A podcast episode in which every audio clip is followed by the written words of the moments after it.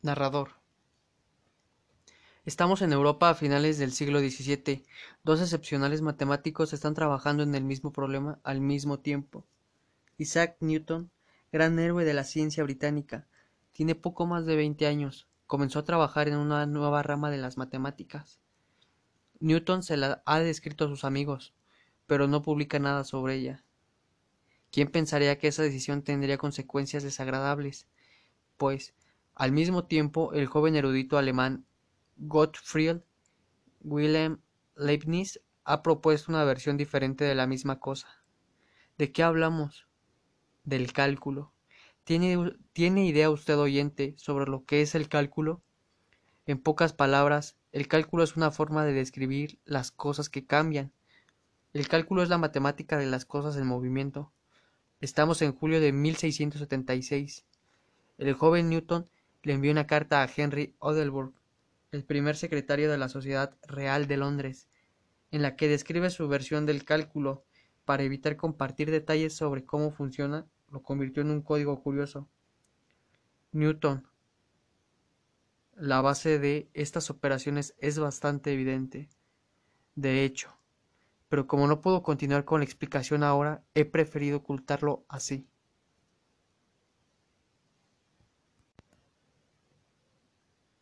6 A C C D A E 1 3 E F F 7 I 3 L 9 N 4 O 4 Q R R 4 S 8 T 1 2 V X Narrador Sin duda. Todo tenía pensado ese Newton. Pero continuemos con esta historia. Lo mejor está por comenzar. Odelburg le envió la carta al joven Leibniz, aunque tardó seis meses en hacerlo, pues no sabía dónde encontrarlo, el matemático alemán siempre está viajando. Pero bueno, la cosa es que al final la recibió, y aunque lo que Newton quería hacer era reclamar el cálculo como suyo, sin revelar detalles, Leibniz no los necesitó, él lo entendió. Narrador.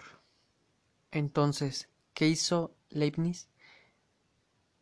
De manera inmediata envió una respuesta entusiasta, expresando su admiración por lo que Newton había compartido y presentado algunos descubrimientos propios. Todo iba tan bien, pero ¿qué fue entonces lo que ocurrió?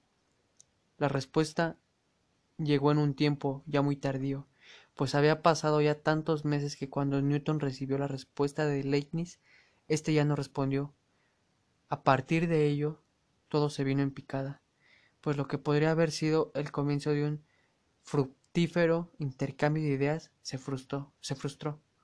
Leibniz, no satisfecho ante tal acontecimiento, comenzó a registrar su descubrimiento del cálculo, trabajando en él, intermitentemente, durante casi una década. Entonces tuvo la brillante idea de hacer públicos sus estudios en 1684 y con la gran ayuda de la dinastía Bernoulli, una poderosa familia de matemáticos suizos. Tomó sus ideas y las difundió ampliamente por todo el mundo matemático. Leibniz satisfecho comenzó a recibir crédito por esta nueva y poderosa rama de las matemáticas. Pero qué me rodeaba por la cabeza de Newton en ese entonces.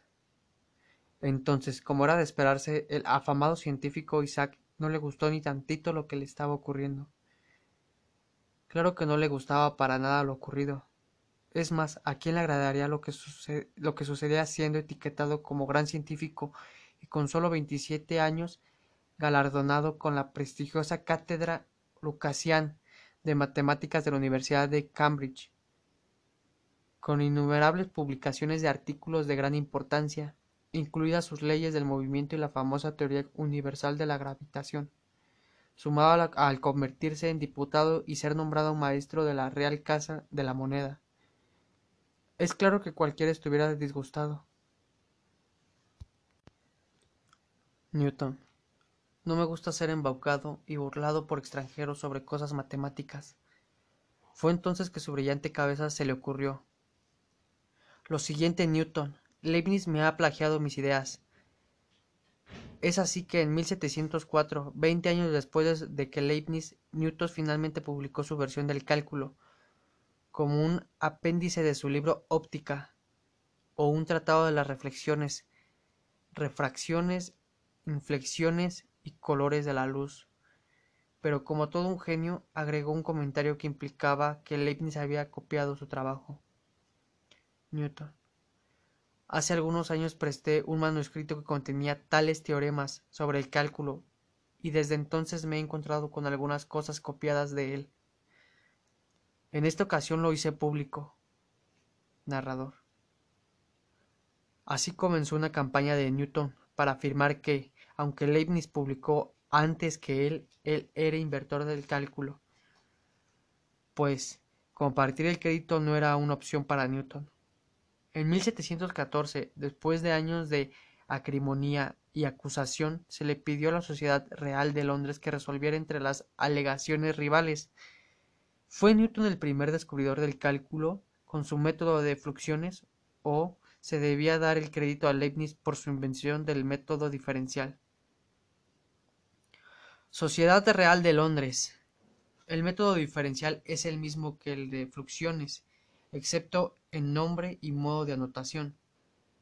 Por lo tanto, asumimos que la pregunta adecuada no es quién creó este método, método o el otro, sino es quién fue el primer inventor del método, razón por la cual consideramos al señor Newton el primer inventor. Narrador. Pobre Leibniz, quien publicó su trabajo dos décadas antes que Newton, fue acusado de plagio y Newton fue el honrado con el descubrimiento del cálculo. Pero aquí algo andaba mal.